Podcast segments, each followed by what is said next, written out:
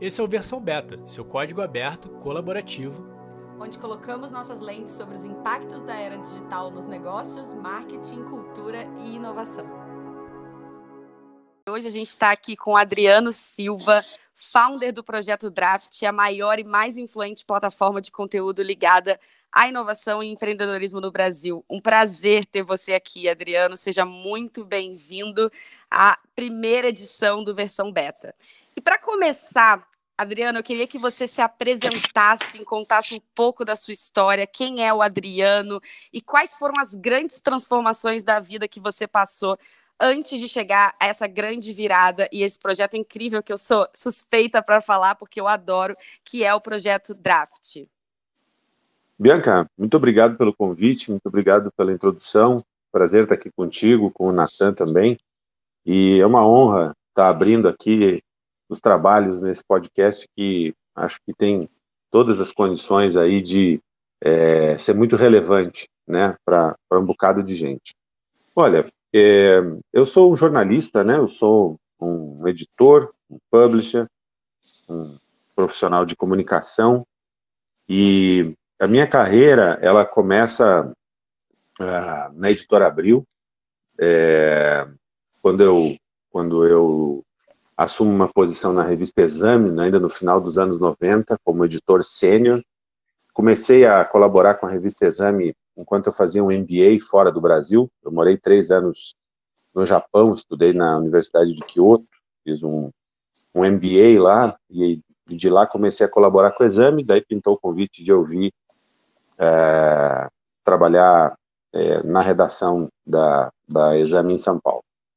E depois de de, de ter passado ali é, um tempo bacana no exame, eu fui convidado a, a, assumir a direção de redação da Super Interessante, e aí foi talvez meu grande ciclo dentro da Abril, né, foram cinco exercícios à frente da Super, fizemos uma reforma editorial importante na revista, lançamos vários spin-offs ali, como Vida Simples, Mundo Estranho, Aventuras na História, e no final desse ciclo de, de editora Abril, eu, eu assumi a direção do núcleo jovem. E aí lidei com outros títulos da casa também direcionados a esse target, target jovem adulto. É, tendo esses 10 anos de, de mídia impressa, eu resolvi aprender a fazer televisão, tinha uma curiosidade muito grande de trabalhar em mídia eletrônica e me mudei para o Rio de Janeiro para ser o chefe de redação do Fantástico na TV Globo. É, e, a, e, aí foi, foi uma experiência uh, que me ensinou bastante também. Ao voltar a São Paulo, é, eu saí da vida executiva e tendo passado por mídia impressa e por mídia eletrônica, eu caí na mídia digital. Então, eu, eu começo a minha carreira no empreendedorismo, né, isso foi 2008, e, e, e, empreendendo na internet. Meu primeiro negócio foi trazer o Gizmodo ao Brasil. É, eu compus uma empresa chamada Spice Media e nós licenciamos o Gizmodo. Um momento muito rico, porque foi o momento da consolidação do mercado de comunicação digital no Brasil. Antes disso, nós tínhamos ainda uma pecha muito grande né, no, no, nos negócios de internet por conta da bolha da internet, que tinha acontecido dez anos antes, praticamente, né, no começo de 2000, 2001, ali, com a quebra da, da, da Nasdaq e tal, né, então todos aqueles negócios da primeira geração de internet, é, aquela corrida corrida corrida do ouro digital que houve lá na virada, né, de, de dos anos 90 para os anos 2000, ainda havia aquela ideia de que a internet era um lugar para você perder dinheiro, não para você ganhar dinheiro. E em 2008, então, no final dessa década, né, quando eu começo o meu, a minha carreira como empreendedor e na internet, já havia uma outra geração, né, uma outra maturidade no mercado, e foi ali que realmente o, os negócios digitais se estabeleceram. E, e, e, pra, e só para completar, acho que é um ponto importante também, é, aquele era o momento em que as redes sociais não existiam ainda na nossa vida do jeito que elas vieram a existir logo na sequência. Então, uh, a blogosfera, né, os blogs, eles eram uma espécie de revolução digital dentro da revolução digital. Os blogs foram aquele, aquele ambiente que primeiro é, é, gerou condições de reunir comunidades de usuários, né? E de colocar os usuários conversando entre si como uma comunidade dentro do ambiente de um site. E o Gizmodo era é, o maior blog do mundo, o blog mais influente do, do planeta, né? Um site voltado ali para geeks, para tech lovers, para cobertura e discussão da vida digital. E a gente foi muito bem nesse nesse momento, nesse empreendimento. Aí eu vendi essa empresa em 2011 é, vivi um ciclo completo de empreendedor ali, né? Eu é, fundei uma empresa, cresci essa empresa, vendi essa empresa num período de, de, de três, quatro anos. E, e, e, durante o meu período de, de não competição ali, né, com aquela cláusula de não compete que você assina ao vender uma empresa, eu fiquei olhando para o mercado e, e vendo ali o que, que eu poderia fazer quando eu voltasse a poder fazer alguma coisa. E fiquei muito impressionado, realmente, naquele, naquele momento ali, já 2012, 2013, com, a, com o surgimento da, da nova economia no Brasil. Né? Então, ali, é, negócios é, criativos, negócios sociais, inovação corporativa, os negócios de escala, né, as startups, as scale-ups, todo esse ecossistema, ou esses ecossistemas que compõem a nova economia, estavam surgindo com muita força, não havia ainda no jornalismo de negócios brasileiro uma cobertura a, adequada, a meu ver, desse cenário, e aí eu resolvi fazer o projeto Draft exatamente para poder cobrir jornalisticamente a expansão é, desses negócios pós-industriais no Brasil. E aí surge o projeto Draft, que a gente lança em 2014, já vamos aí, aliás, agora, né, no final, final de, de, de julho de 2021, a gente vai completar aí o nosso sétimo, sétimo aniversário. E, e essa é um pouco, um pouco da, do resumo da minha trajetória profissional.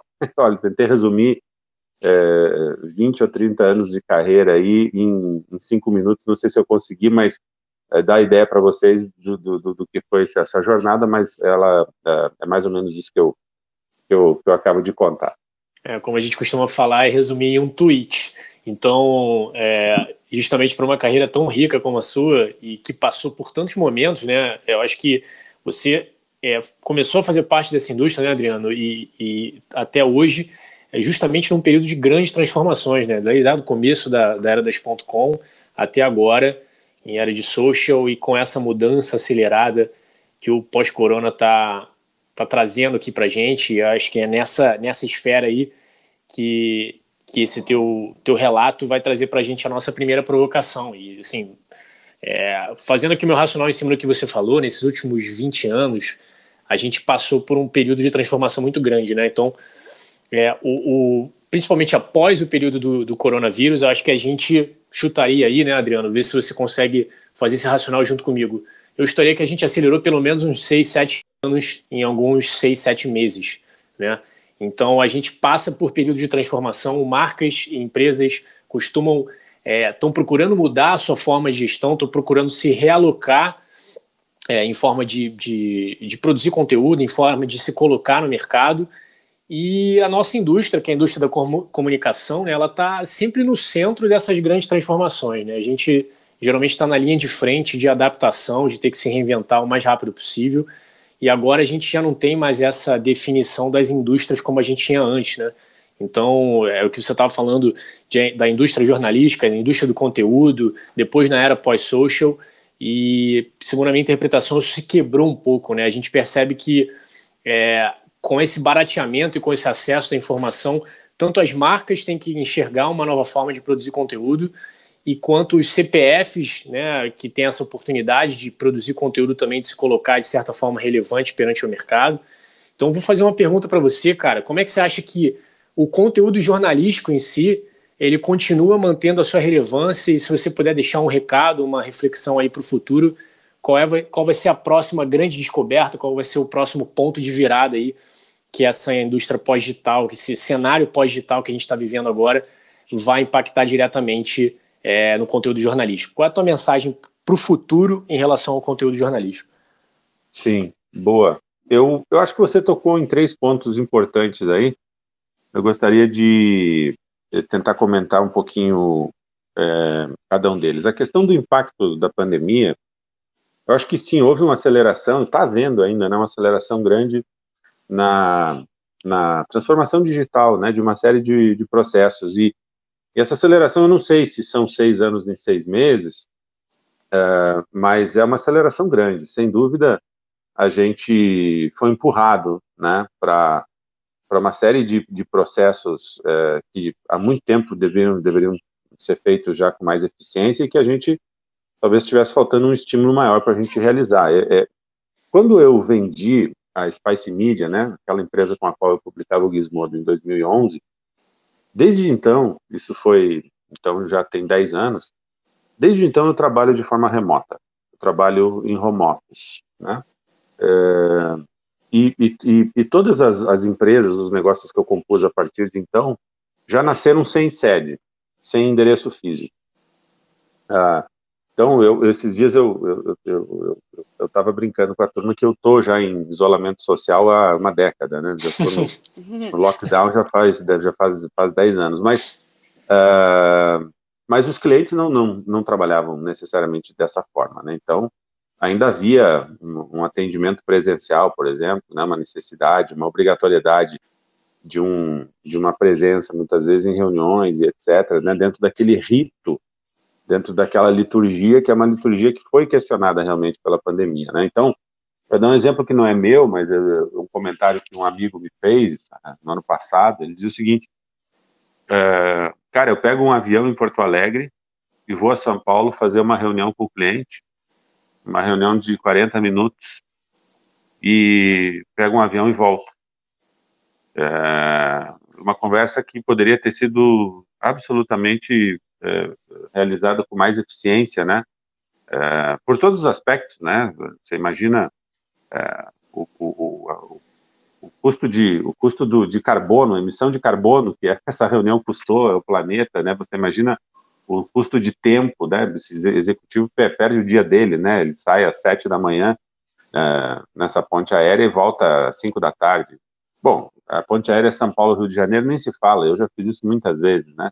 Acaba que sua reunião, é, perdão, Adriano, acaba que sua reunião não dura uma hora só, né? Ela dura seis horas de ida, seis horas de volta. Então, assim. Ela, você... ela toma o teu dia, né? É, então, ela do, é, é um negócio que, por qualquer aspecto que você enxergar, ele não faz muito sentido. Então, esse tipo de coisa, por exemplo, eu, eu abri uma empresa também esse, esse agora, algumas, algumas semanas, e foi surpreendente como abriu a, a, a geração desse, do, desse novo CNPJ foi é, foi uma coisa que me surpreendeu muito, assim, não, não parecia aquela burocracia brasileira com a qual a gente está acostumado.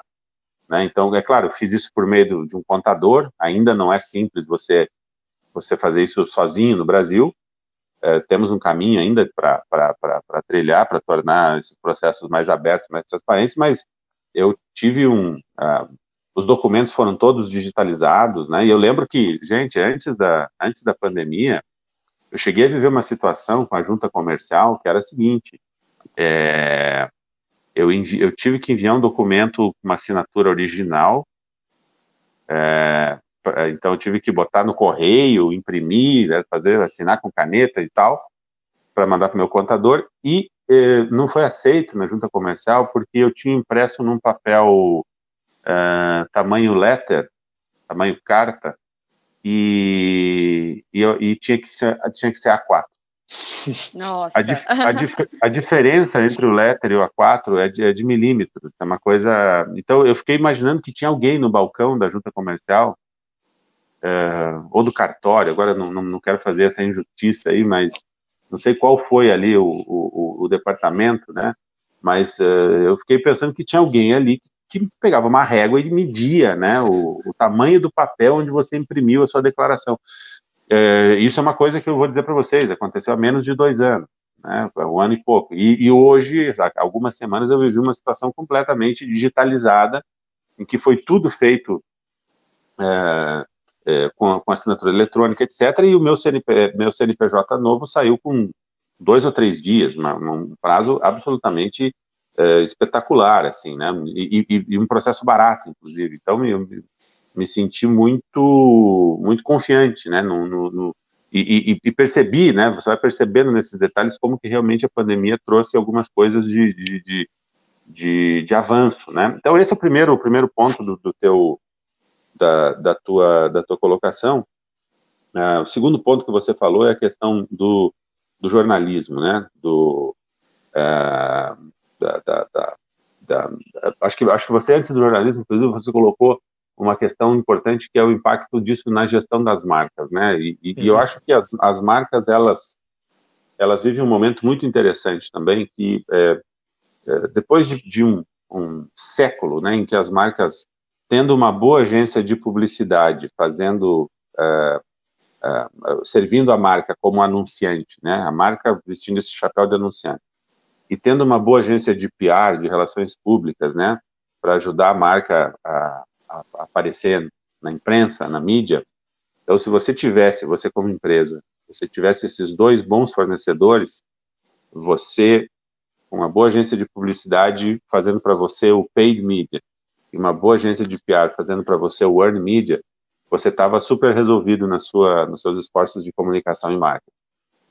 Com a emergência das redes sociais, portanto, de uns 10 anos para cá, as marcas descobriram que elas têm condição de produzir seu próprio conteúdo e publicar nos seus próprios canais, gerando a sua própria audiência. Então, ela não depende mais apenas de uma mídia comprada e nem de uma mídia ganha. Ela pode ter a sua própria mídia, chamada on media. E esse terceiro horizonte na comunicação, no marketing das marcas, ou seja, não é que uma coisa substitua a outra, mas é um elemento a mais, né? Virou um, o que era o que era um binômio virou um tripé. É, esse terceiro, essa terceira possibilidade é muito rica para as marcas, né? A possibilidade da marca produzir seu, aí, a, o seu próprio conteúdo. E aí surge toda essa indústria de content marketing, que é onde eu atuo, inclusive. É, é isso que eu faço, né? Já, já de, de muitos anos. Então, me sinto um pouco construindo também essa, essa perspectiva. E para o gestor da marca é absolutamente interessante, ele coloca todo um painel de controle a mais né, dentro da sua cabine. E o terceiro ponto que você colocou, que é a questão então do jornalismo, eu acho, eu acho o seguinte, né, quer dizer, é, ontem mesmo eu li uma notícia, saiu, saiu na Folha, eu acho, é, que a editora Abril teve que colocar numa renegociação de dívidas com o governo, o que, o que, o que restou da editora Abril, né? É, a editora Abril, para quem não lembra, chegou a ter quase 50 títulos, né, 50 marcas diferentes. Hoje ela tem seis ou sete. Né, ela fechou, vendeu e tal, e ela tem uma dívida muito grande com, com um monte de, de, credores, um deles o governo. E a editora Abril colocou ontem, a revista Veja, né, a marca Veja, ela colocou como uma garantia junto ao governo numa renegociação de dívidas é, tributárias. Então, assim, isso é uma, é uma notícia chocante, né, para quem viu a, a Veja é, em momentos mais brilhantes, em momentos menos brilhantes, mas a Veja como uma, um dos bastiões do jornalismo, né, e, e, e derrubando o presidente, né, e fazendo, é, derrubando presidente no sentido de revelando ali, né, por exemplo, no, no, no, no impeachment do Collor, né, histórias exclusivas e que, que resultaram realmente na saída, né, do, do, do presidente, ou fazendo é, coberturas ali é, que mexiam com o país, né, é, você vê hoje a Veja de joelhos diante do, do, do próprio governo, né, por conta de uma de uma negociação de dívida da editora Abril, é uma situação muito triste, né, e uma situação que deixa o jornalismo como um todo é, na Berlinda, né? E se você colocar isso, a queda brutal do faturamento da TV Globo também, né? Que isso impacta sem dúvida, né? Na, na quantidade, na qualidade do conteúdo jornalístico que, que é produzido no país e tal. Quer dizer, você vê que tem um momento muito delicado.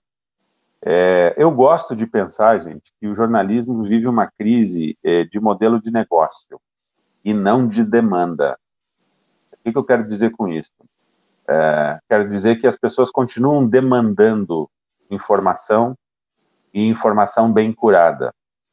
Quero crer que isso seja verdade, tá? Eu espero que isso não seja só um wishful thinking da minha parte. É, porque as pessoas, existe também um monte de gente que recebe qualquer tipo de informação pelo WhatsApp ou pelas redes sociais e toma aquilo como verdade. Ah, é, infelizmente, também está havendo uma confusão muito grande entre verdade factual e, e versão, ou, ou simplesmente pós-verdade, fake news, mentiras, essas coisas que, que são informações não verificadas, informações não profissionais que são tomadas pelas pessoas como verdades nas suas nas suas, nas suas decisões na vida, desde de eleger um presidente, um deputado, um prefeito, até comprar ou deixar de comprar essa aquela marca. Então, é, de fato, por esse aspecto, eu acho, acho, acho que há, há um risco, há um, há um, susto para o jornalismo é, como, como é, elemento necessário a, e fundamental a, a, uma democracia. Mas eu quero crer que a maioria das pessoas, ou pelo menos as pessoas mais instruídas, mais educadas, elas continuam necessitando, demandando, dispostas a comprar uma informação de, de alta qualidade. E aí o jornalismo Sim. é absolutamente necessário. Quer dizer, nesse, se, se esse cenário que eu estou propondo aqui é verdade, que o, o, jornalismo vai ter que reinventar o seu modelo de negócio, que não vai ser mais o que, o que fez a Editora Abril, o que fez a TV Globo, o que fez uh, os grandes jornais, enfim, aquele modelo que, em que você tinha leitores, assinantes, é, uma verba de publicidade que canalizava para o seu meio, ou você tinha uma audiência grande, depois você vendia pacotes milionários, quer dizer, esse tipo de coisa, né, não, não, não, não vai, não vai é, prosseguir, mas a sensação que eu tenho é que, de alguma maneira, nós vamos achar um jeito de continuar produzindo reportagem, produzindo análise, produzindo informação que vai formar opinião qualificada no país, porque se nós não tivermos isso, aí nós estamos na chuva, aí nós estamos com um problema muito sério, porque aí qualquer coisa, qualquer bobagem que você receber numa corrente no WhatsApp, você vai tomar como verdade factual e você vai é, tomar decisões ruins, né, para sua vida, para seu país, para sua família, por conta dessa desinformação. Mas para resumir a, a, a resposta aqui, não me alongar muito, eu quero dizer que talvez a gente vá ter outro tipo de empresa jornalística, talvez a gente vai ter, vá ter é, uma mudança, inclusive, na formação dos jornalistas. Né? Talvez a gente não precise tanto de jornalistas, mas nós precisamos muito e cada vez mais de jornalismo, seja ele praticado por jornalistas formados profissionais, seja ele praticado, seja ele praticado por quem quer que seja. O jornalismo como ferramenta, como como uh, uh, como fazer, como saber, ele nunca foi tão necessário. Então, essa é a minha esperança e essa é a minha resposta para você. Incrível, Adriano. E, e, eu acredito muito nisso que você falou, nesse shift de modelo de negócio, né? Onde a gente tirou um pouco o poder de grandes veículos e todas as pessoas são grandes produtores de informação. Então, eu vejo muito um shift onde é, o mercado ele para de ser só exclusivo e ele passa a ser inclusivo, né?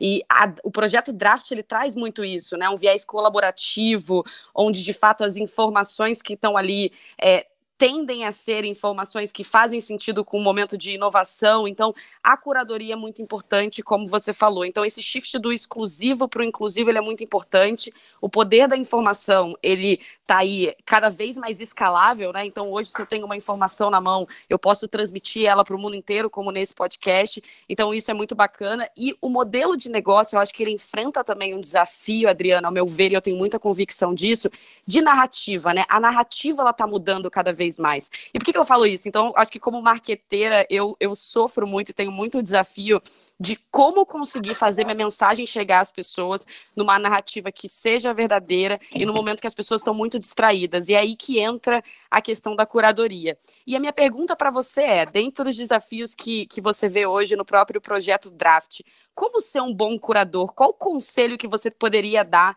para, de fato, atingir o que as pessoas querem ler, o que faz sentido para elas dentro do tempo que elas têm? Porque eu acredito que esse desafio de você alcançar a atenção das pessoas é algo que se torna cada vez mais relevante no mercado de comunicação como um todo, na esfera de marketing, na esfera de jornalismo, porque quando a gente olha a esfera de marketing, a gente está falando muito de empresas, de produtos, de comunicação, mas quando a gente fala de jornalismo, a gente está falando de a, a poderosa massa crítica que a gente precisa formar, até mesmo para as pessoas entenderem o poder da informação. E eu tendo a pensar, e aí é uma reflexão muito minha, que a imparcialidade ela tomou uma esfera diferente, porque hoje todo mundo tem opinião, é muito difícil ser imparcial. Então, as minhas perguntas para você é como curar muito bem, né? Ser um bom curador e, ao mesmo tempo, também trazer um olhar, uma esfera de opinião que seja mais imparcial num mundo que pede por tanta opinião. Ótimo. Eu, é, acho que é uma pergunta muito rica, né? Eu, eu vou tentar dividir ela em dois, em dois em duas respostas. Uma, vamos pensar assim pelo aspecto mais editorial da curadoria, e outra pela questão do modelo de negócio daqui para frente, né? No, no, momento que todo mundo realmente tem acesso a produzir o conteúdo, né? Como é que como é que essas relações vão se dar também do ponto de vista econômico? Eu acho que do ponto de vista editorial, a gente de fato viveu muitos anos com o, vamos chamar assim, os meios de produção de conteúdo é, muito concentrados em meia dúzia de famílias, né? Normalmente isso era, acontecia assim no Brasil, no resto do mundo, você tinha é, grandes veículos de comunicação é, que é, dominavam a, a narrativa.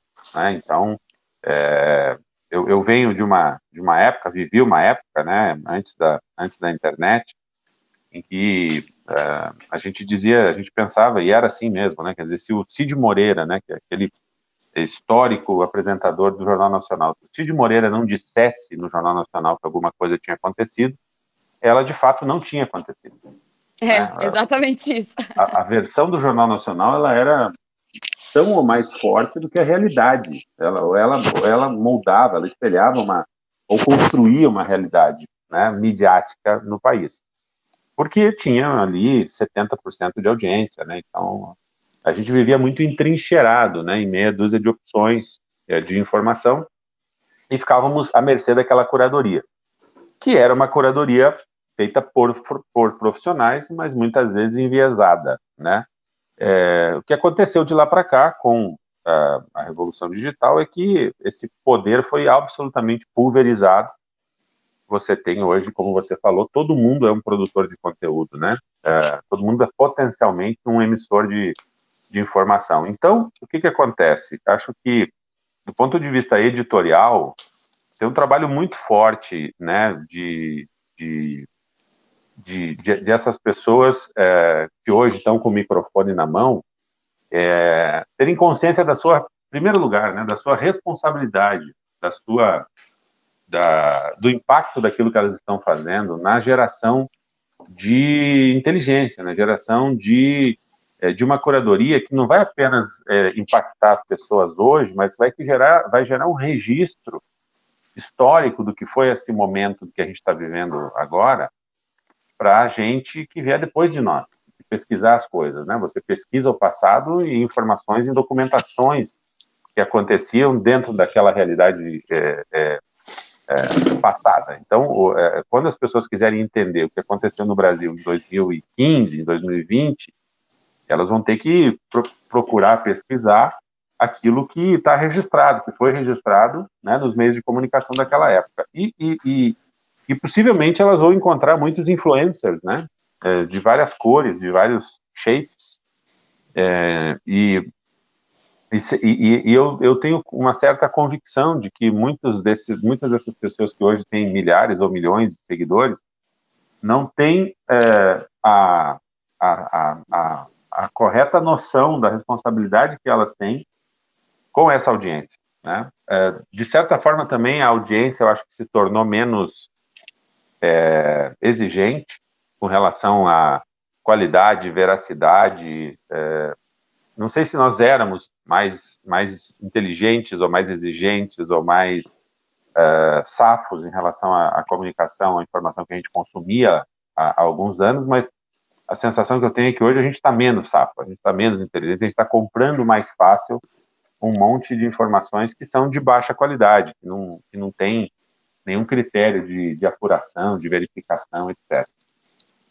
Isso me leva a falar um pouquinho também, né, não apenas da questão editorial, mas da questão de negócios. Eu acho que assim o, o, o outro lado dessa moeda, nas relações econômicas que se dão nessa pulverização dos veículos é, é o cenário triste de gente vendendo a sua, a sua voz, né? vendendo a sua opinião de uma forma muito, é, muito ruim. Né? Eu quero dizer o seguinte, é, a meu ver, a única opinião que tem algum valor é aquela que não está à venda. Se eu puder comprar a, a curadoria do curador, o curador não está fazendo curadoria, certo?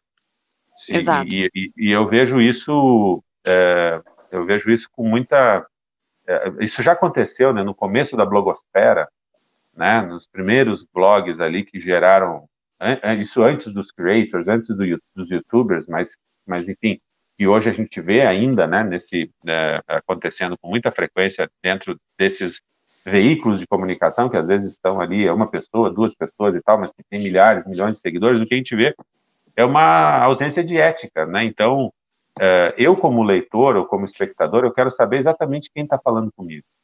Em algum momento vai ser a, a voz editorial daquele canal. E eu sei que aquela curadoria é independente, é jornalisticamente independente. E em algum momento eu sei que quem vai estar falando comigo são as marcas que estão sponsorando aquele canal. E não tem nenhum problema, desde que eu saiba quem está tá falando comigo é, naquele momento é, é, é, um sponsor e não é o editor ou o, o, o, o dono daquele canal. Essa divisão entre o editorial e o branded é muito importante que ela seja explícita. No começo da, da blogosfera aqui no Brasil, quando eu comecei lá atrás, com o Gizmodo, a gente via barbaridades acontecendo, né? Mas, mas é, é, hoje você já tem ali alguma indicação de, de, um conteúdo quando ele é branded, de um, de um conteúdo quando ele é um, um post patrocinado, etc mas é, de maneira geral, né, isso evolu não, não evoluiu tanto quanto deveria. E aí é um conluio, porque as marcas também buscam, quando elas vão é, acessar este pequeno creator, esse pequeno publisher, as marcas também buscam, é, muitas vezes, ficarem escondidas, né, subrepticiamente colocando a mensagem na boca do, do influenciador, ao invés de se apresentarem para um diálogo, sendo elas marcas. Então, tudo isso é, é um conluio que um pouco que engana aquela audiência. E a audiência, muitas vezes, eu acho que participa desse conluio no, no seguinte sentido. É, eu também não quero saber muito bem de onde vem essa informação ou quem está pagando para que, que isso que eu estou recebendo aqui seja dito. Eu quero me divertir. Então, como se tudo fosse entretenimento, como se tudo fosse entertainment, e aí a gente, e aí quem perde com isso é, é, é, a própria curadoria, é o próprio jornalismo, né? Porque você não consegue mais é, é, extrair dali a verdade conceitual. Tudo vira uma opinião, tudo vira uma intenção comercial e você não tem mais aquele conteúdo que realmente pode te dizer é, ou se aproximar do que eu estou chamando aqui de verdade factual sobre um determinado, um determinado ponto.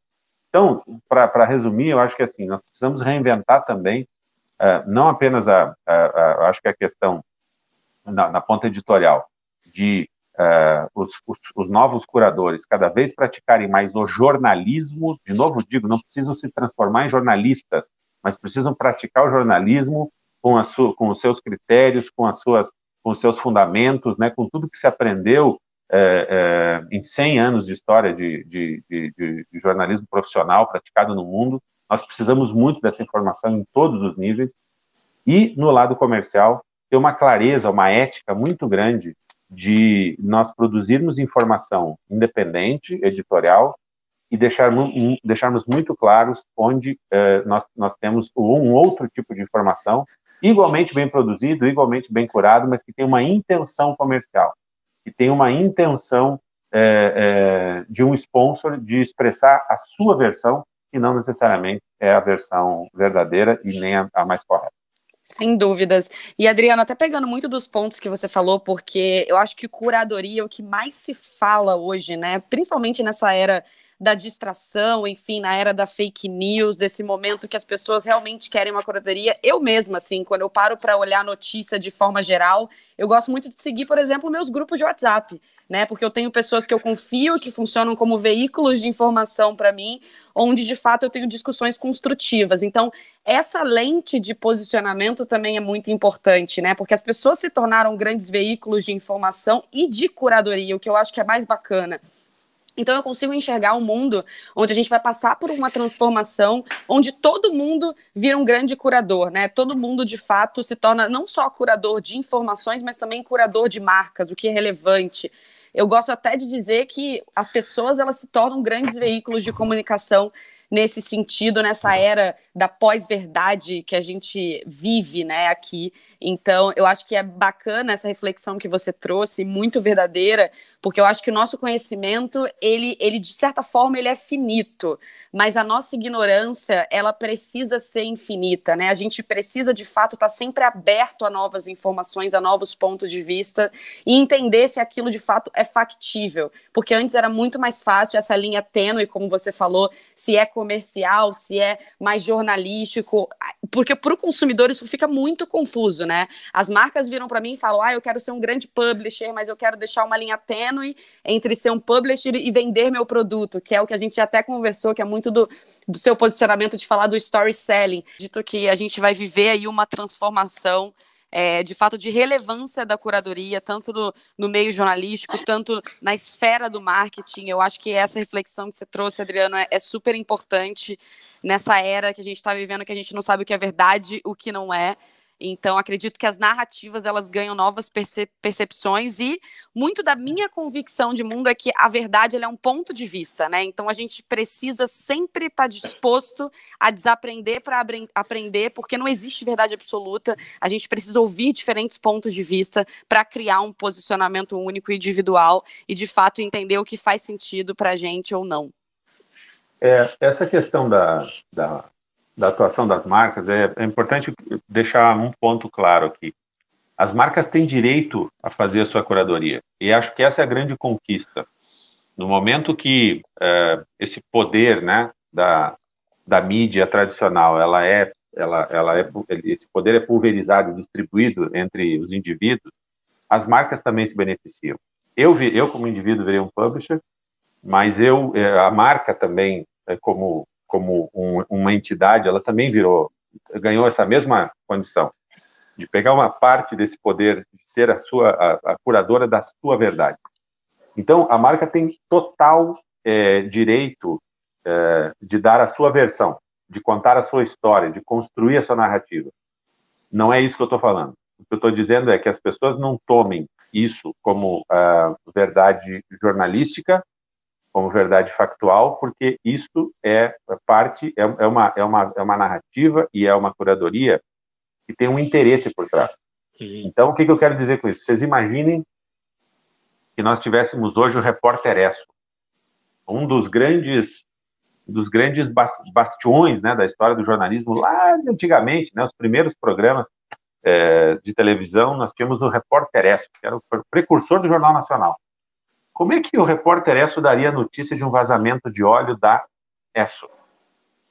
Essa é uma pergunta que eu sempre me fiz. Qual é a lente, né? Qual é a lente que o, que o programa Exato. colocaria?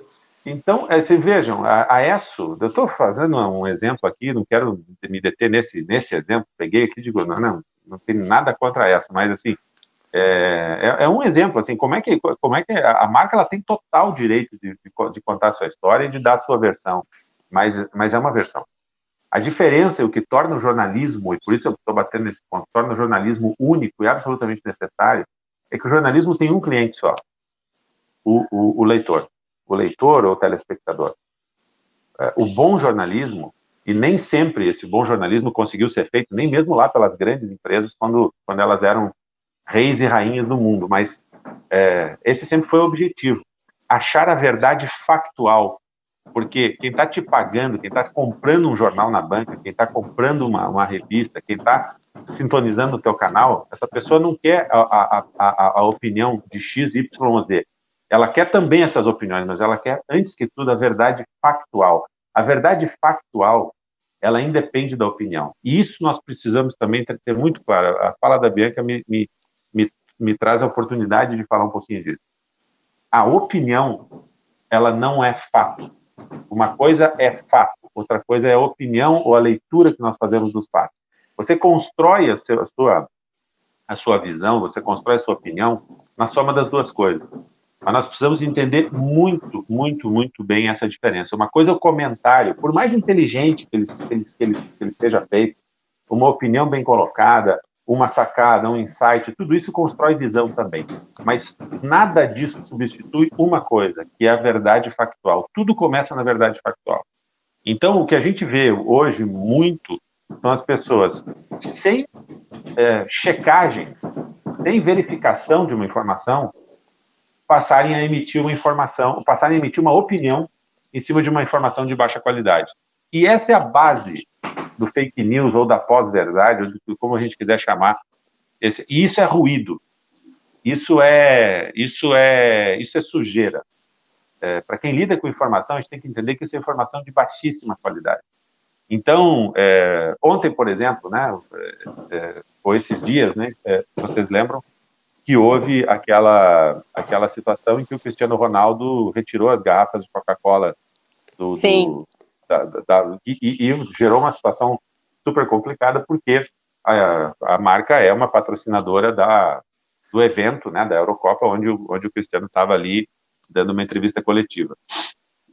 E gerou-se toda uma, uma movimentação né, de, de, de opiniões, de, de, de é, ideias, de fantasias, de, sem, sem, sem, sem a checagem daquela informação na, na sua realidade. Né? Então, assim, naquele momento até, assim, a, a, a informação estava correta, né? De fato, ali, a, a Coca-Cola perdeu 4 bilhões de valor durante o dia, depois recuperou isso no final do dia, isso equivale a mais ou menos 1,6% uh, uh, uh, do valor de mercado da companhia, né? Mas assim não houve ali em nenhum momento uma apuração mais mais é, é, aprofundada para entender se, se uma coisa tinha realmente relação com a outra, né? Se não era uma variação de mercado normal que uma, que uma empresa como a Coca-Cola eventualmente possa passar com as suas ações durante, durante um dia, ou se houve um outro evento naquele mercado, naquele dia, naquele mercado envolvendo essa empresa que pudesse. Quer dizer, aí já, já se gerou toda, toda uma, uma polarização de gente é, é, jogando o Cristiano Ronaldo como uma bandeira anticapitalista, anticorporativa, e outras pessoas é, dizendo, dizendo que que, que não, e fazendo todo, todo um cancelamento do próprio Cristiano Ronaldo pela sua. Vocês entendem? Nós vivemos hoje num mundo em que a gente se atira muito rapidamente à opinião sem ter passado antes pelo fato. Isso que eu ia falar, é tudo muito esse, rápido, né? Absurdo. Esse é um risco muito grande. É, o formato, sem dúvida, ele anda mais rápido do que o fato, né? Então a gente, como tem, é, vive numa era de economia de atenção, né? Onde, de fato, o caso do Cristiano Ronaldo ele exemplifica claramente, né? É, quer queira ou quer não, a atitude dele ter influenciado diretamente no valor de mercado da Coca-Cola, e só o fato disso já ter sido comparado, né, uma coisa com a outra, ter, ter relação direta ou não, só o fato de ter sido comparado já levanta aí uma questão. E eu acho que, puxando esse gancho aí, Adriano, é legal a gente falar sobre um tema polêmico, mas aí eu vou fazer um disclaimer, né, para a gente falar um pouco de, para a gente encerrar aqui e caminhar para a parte final do nosso papo, falar um pouco de política. E a minha concepção de política é muito importante fazer esse disclaimer, né? A gente vai estar é, tá vivendo um período que existe um gap entre a tecnologia estar disponível, né? O, é, a ferramenta estar ali disponível, no caso a gente está falando de social media, e o fato das pessoas estarem alfabetizadas, estarem é, compreendendo a fonte daquela notícia, o formato daquela notícia, o impacto que isso gera é, na sociedade, na formação de opinião. Então, a minha concepção de política não é um número que você aperta na urna eletrônica, né? Isso é só uma, uma, uma forma de você se expressar. E, de fato, política, a expressão é posicionamento, né? Faz. É, acaba sendo até mais política a camisa que você compra, a marca que você consome ou que você deixa de consumir, do que eu, a, propriamente o número que você aperta de quatro em quatro anos ou, enfim, de dois em dois anos. Mas, o Adriano, assim, nesse período que a gente está vivendo, você falou uma coisa que é muito interessante, que é a diferença do fato e a diferença da editoria. Muitas vezes isso não fica muito claro para as pessoas que estão consumindo conteúdo, e muitas vezes tanto os veículos quanto as marcas não deixam isso claro. É, mas qual a importância que você vê das marcas executarem e, e se posicionarem politicamente em relação a posicionamento? E novamente, não estou falando aqui de candidato partidário, mas eu estou falando em levantar uma bandeira, porque acaba trazendo aqui uma, uma frase feita, né? cada escolha acaba sendo uma renúncia e a gente vê a importância em período pós-digital das marcas construírem uma comunidade em volta delas, uma comunidade sólida. E quando a gente renuncia a algum tipo de cliente, algum tipo de audiência que a gente é, que não tem alinhamento com a gente, a gente acaba proporcionalmente é, tendo um alinhamento maior dentro dessa comunidade, né? Então, como é que você vê? O que, que você poderia? A gente tem um perfil muito aberto aqui, seguindo é, a nossa audiência lá do Clubhouse. A gente conversa aqui com desde universitários, a pessoas que estão entrando no mercado agora, quanto CMOs, diretores de empresa. Mas se você puder dar um teu relato aí é, em relação ao futuro, qual a importância que você vê desse posicionamento claro das marcas politicamente? Sim, acho que esse é um ponto muito legal também, Natal. Vocês têm trazido pontos muito legais, né? É, a gente falou um pouquinho dessa questão, e eu acho que é uma questão fundamental, né, que a Bianca trouxe aí da diferença de fato e opinião, né, a verdade factual e, e, e, e as opiniões que nós eventualmente possamos ter ou deixar de ter. Eu usei esse exemplo do Cristiano Ronaldo, mas a gente tem exemplos muito mais eh, graves, né? Esses dias, vocês lembram que teve um, um, uh, mais de um, mais de um influencer, mais de um youtuber eh, foram cancelados, né? Acusados ali de pedofilia e etc. E depois uh, confirmou-se a informação de que não era nada daquilo. Então, é, eu acho, assim, é, talvez a coisa que eu mais gostaria de deixar hoje como mensagem para a audiência de vocês é isso: não comprem fácil, uh, não comprem fácil qualquer informação, verifiquem uh, de onde vem essa informação, se vocês confiam, se, você, aquele veículo tem credibilidade, é, né, recusem fake news, recusem informação de baixa qualidade e, sobretudo, não passem adiante. Né? Nós, nós não apenas produzimos conteúdo, mas a gente também compartilha esse conteúdo e nós nos tornamos coprodutores do, do, do conteúdo que a gente compartilha. Então, sempre que você tiver alguma dúvida sobre a origem ou a veracidade da informação chegar até você, venha ela de onde vier, não passe adiante. E, e, qual é o grande critério? É verifique quem faz jornalismo. Jornalismo é a única ferramenta de verificação de informação que existe no planeta Terra. Nunca se inventou outro filtro tão confiável quanto o jornalismo. E mesmo dentro do jornalismo tem muito problema, tem muita imprecisão é, e às vezes tem muita sacanagem. Então, é, cons, cons, conserve-se cético, conserve-se crítico.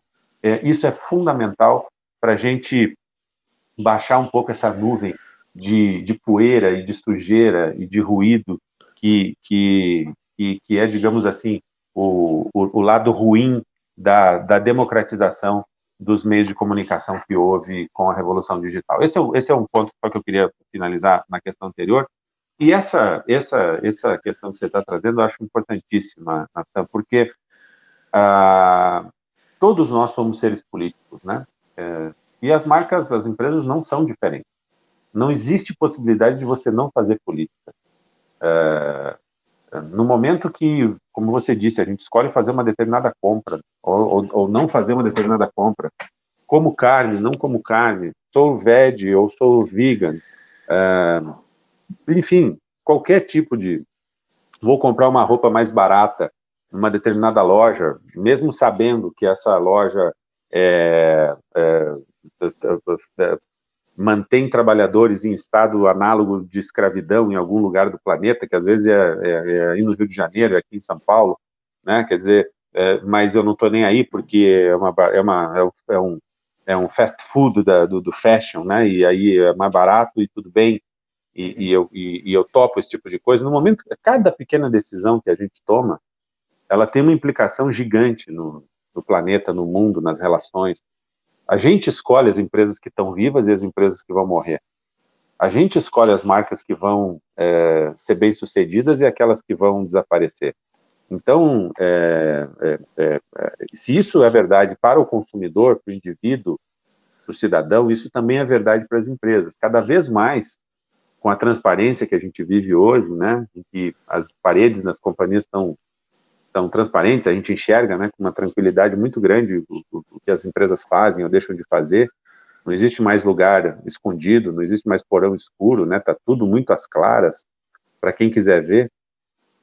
cada vez mais, né, com um consumidor também exigente, né, cultivado com, com, com, com, com critérios, né, sabendo da sua posição como consumidor, ou seja, das, das, escolhas políticas que ele faz ao comprar, né, e, de novo, eu quero crer que isso não seja wishful thinking, né, eu quero crer que as pessoas realmente estejam evoluindo para ter essa concepção e essa consciência da, da sua participação, é, é, é, tudo isso leva a gente a uma situação em que as marcas têm que se posicionar.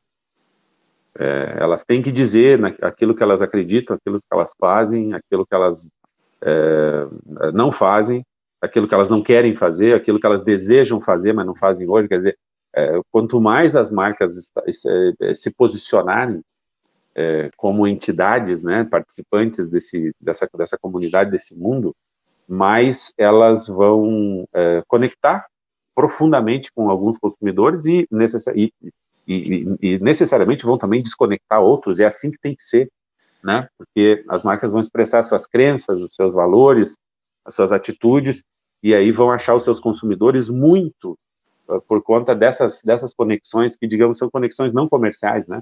São conexões ali é, é, é de, de, outros atributos, né? Que não, não aquele que está embutido num, num, num, produto ou numa oferta de serviço e tal. Então, é, acho inevitável que, que, que, as empresas venham a ter que fazer isso. Nós temos que, aí vai ser um outro, uma outra conversa, né? O tanto que nós vamos ter de greenwashing, né? O tanto que nós vamos ter de, de fake news nessa área, né? Ou de narrativas falsas, de, de, de eventualmente empresas que não têm um determinado compromisso, mas querendo é, se passar como empresas compromissadas, empresas que não estão engajadas numa determinada causa, mas que vão levantar a bandeira dessa causa de uma maneira é, é, superficial ou de uma maneira in, inverídica, apenas para tentar surfar uma determinada onda. E eu tenho a, a, a esperança, e eu tenho a convicção também, de que a gente vai conseguir deixar isso cada vez mais transparente, de, de modo a que a, a, os consumidores saibam quais são as empresas que, que realmente estão alinhadas com, com, as, com as suas crenças e que e gerando ferramentas também para que as empresas encontrem aqueles consumidores que vão, vão também é, responder ou se engajar é, com as suas propostas é, de negócio ou, suas, ou, a sua ética é, empresarial. É dessa maneira que eu vejo, Natan. Perfeito. É, Adriano, eu acho que você trouxe vários pontos de vista interessantes. Eu acho que até para finalizar o nosso papo aqui, eu acredito que com essa aceleração de notícias, de informação, a gente tem ônus e bônus, né? O bônus que a gente tem é que, de fato, a gente tem um acesso muito mais democratizado da informação, e isso é muito importante. Mas o ônus que a gente tem é até onde vai a verdade, né? No mundo digital, onde eu posso modificar um áudio, eu posso modificar um vídeo, eu posso modificar um texto de uma forma muito mais acelerada do que o universo analógico, onde a verdade era muito mais documentada, né? Então a gente vai ter que aprender a entender como que as narrativas se constroem, mas sem dúvidas, no momento que as pessoas elas estão muito mais ativas e muito mais participativas de discussões, eu acho que o, o universo ele fica muito mais criativo, né? A gente consegue construir narrativas cada vez mais criativas e que façam sentido com o futuro que a gente quer construir aí para a sociedade, principalmente através da comunicação que tem um poder enorme em mudar os hábitos das pessoas, as perspectivas. Então eu não tenho dúvidas que o bônus da transformação digital, ele tem o potencial de agregar muita coisa aí para o nosso futuro. E para não me alongar muito, para finalizar aqui o nosso versão beta de hoje, primeiramente, Adriano, muito obrigada pela sua participação. Eu poderia ficar horas aqui para a gente discutir sobre vários outros assuntos. Foi um tema muito bacana e vai agregar aí para todo mundo que está ouvindo. Foi realmente incrível poder discutir com você visões de futuro sobre esse universo editorial. E a gente adora finalizar e a gente sempre finaliza com um momento de dica cultural. Então, qual a dica, Adriano, que você daria para quem está ouvindo agora tudo que a gente falou sobre esse universo de narrativas, o quanto que é importante a narrativa verdadeira e o quanto que isso de fato agrega nesse momento de transformação digital? Bom, é, Bianca, eu agradeço muitíssimo a você, ao Natan, pela confiança, né, e pela honra realmente de, de estar aqui na primeiríssima edição é, do podcast, versão beta, vida longa ao, ao projeto iniciativa de vocês. Obrigado, Adriano. Olha, é, eu vou, eu vou dar uma dica, vou dar duas dicas. Uma dica é bem cabotina.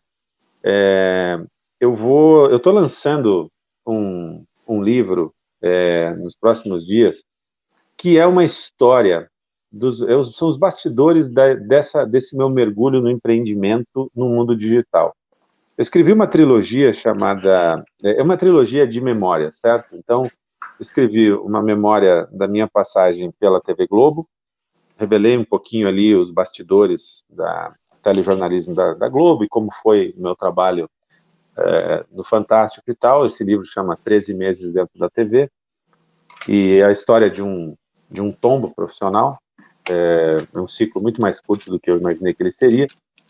Eu escrevi um livro chamado A República dos Editores, que é uma memória dos meus anos de editor Abril, e aí é o contrário, né? É uma história de um, de um ciclo muito é, bacana, com muitas realizações, muito intraempreendedorismo. Então, é, conta um pouquinho os bastidores ali, e também, não só de, dos melhores momentos da, da editora Abril, mas também é, faço uma historiografia do que foi essa derrocada, do que foi essa queda dos últimos 20 anos aí da, da editora, que veio redundar na sua, na sua, no seu processo de recuperação digital. Então, tem esses dois livros, eu completo essa trilogia de memórias da minha, da minha carreira com esse livro que eu estou lançando agora, que chama Por Conta Própria, que é, é enfim, como eu transformei desemprego é, no, no, no, em empreendimento e como que isso salvou a minha carreira de acabar antes dos 40 anos, né? Foi, o meu shift de executivo para para empreendedor. E, e, e, nesse livro eu faço muitas reflexões sobre esses pontos que a gente colocou agora, né? A questão da pulverização da curadoria, da democratização dos meios de comunicação que veio com a revolução digital e de todas essas questões que vieram junto, né? A, os desafios de uma ética editorial para esses novos produtores, os desafios de uma nova ética comercial, né, na relação com as marcas também para esses creators, para esses novos publishers. Então, esse livro conta um pouco a minha história ali, vivendo esse mundo, né? Os bastidores é, da construção do mercado de comunicação digital no Brasil. Eu vivi ali a Vila Olímpia, né? Naquele em São Paulo, naquele momento em que a Vila Olímpia em São Paulo era uma espécie de Vale do Silício, né? No brasileiro, todas as empresas é, digitais estavam ali de, de alguma maneira. Então, eu conto conto um pouco essa história nesse livro que vai ser lançado é, dentro de alguns dias, tá certo? Então essa é a dica cabotina, estou falando de mim aqui, estou fazendo, uh, uh, um, puxando um pouco a, a brasa para minha para minha sardinha. Agora, uma dica que é, que é uma dica terceira, né, uma dica desinteressada, é, eu queria convidar todo mundo a assistir os filmes do Stanley Kubrick. Eu acho que não há é, na história do cinema nenhum outro diretor que tenha sido tão provocativo e tão genial na sua crítica a, ao jeito como as coisas acontecem na sociedade. Né? Desde um filme absolutamente brilhante sobre a conquista do espaço como uh, e dos limites do conhecimento humano, né? É, daquilo que a gente não consegue enxergar sendo apenas um grãozinho né, nesse, nessa vastidão do universo, né, que é 2001, até uma crítica ácida das, das sociedades de, de welfare, né, e, de, e da sociedade moderna, digamos assim, da, dos liberais, dos democratas, que é a Laranja Mecânica, até talvez um dos melhores filmes de guerra que já foram feitos, que é Full Metal Jacket. Eu acho que se a gente está falando aqui em desenvolver uma visão crítica diante da informação, e a gente não ser crédulo, a gente não ser, a gente ser um pouco mais cético. É, eu acho que ninguém foi tão cético e tão irônico e auto-irônico quanto Stanley Kubrick. Então, fica aí a, a minha, o meu convite, não deixando de citar também, talvez um dos, um dos melhores e mais é, tensos filmes de terror que já foram feitos, que é o Iluminado. São, são quatro dicas, então, de um diretor que eu gosto muito, que me ensinou a pensar de certa maneira. Bom, riquíssimo, Adriano, obrigado. E, e a gente trazendo também esse. É importante. É, vou botar uma, uma, uma cerejinha, um temperinho em cima do que você falou, principalmente para quem está querendo fazer esse shift como você fez na sua carreira, de partir do executivo, partir de colaborador de uma empresa para empreendedor, que o teu repertório não está só nos livros de negócio, ele está na cultura também e ajuda você a colocar lentes completamente diferentes e ter novas soluções sobre os mesmos problemas.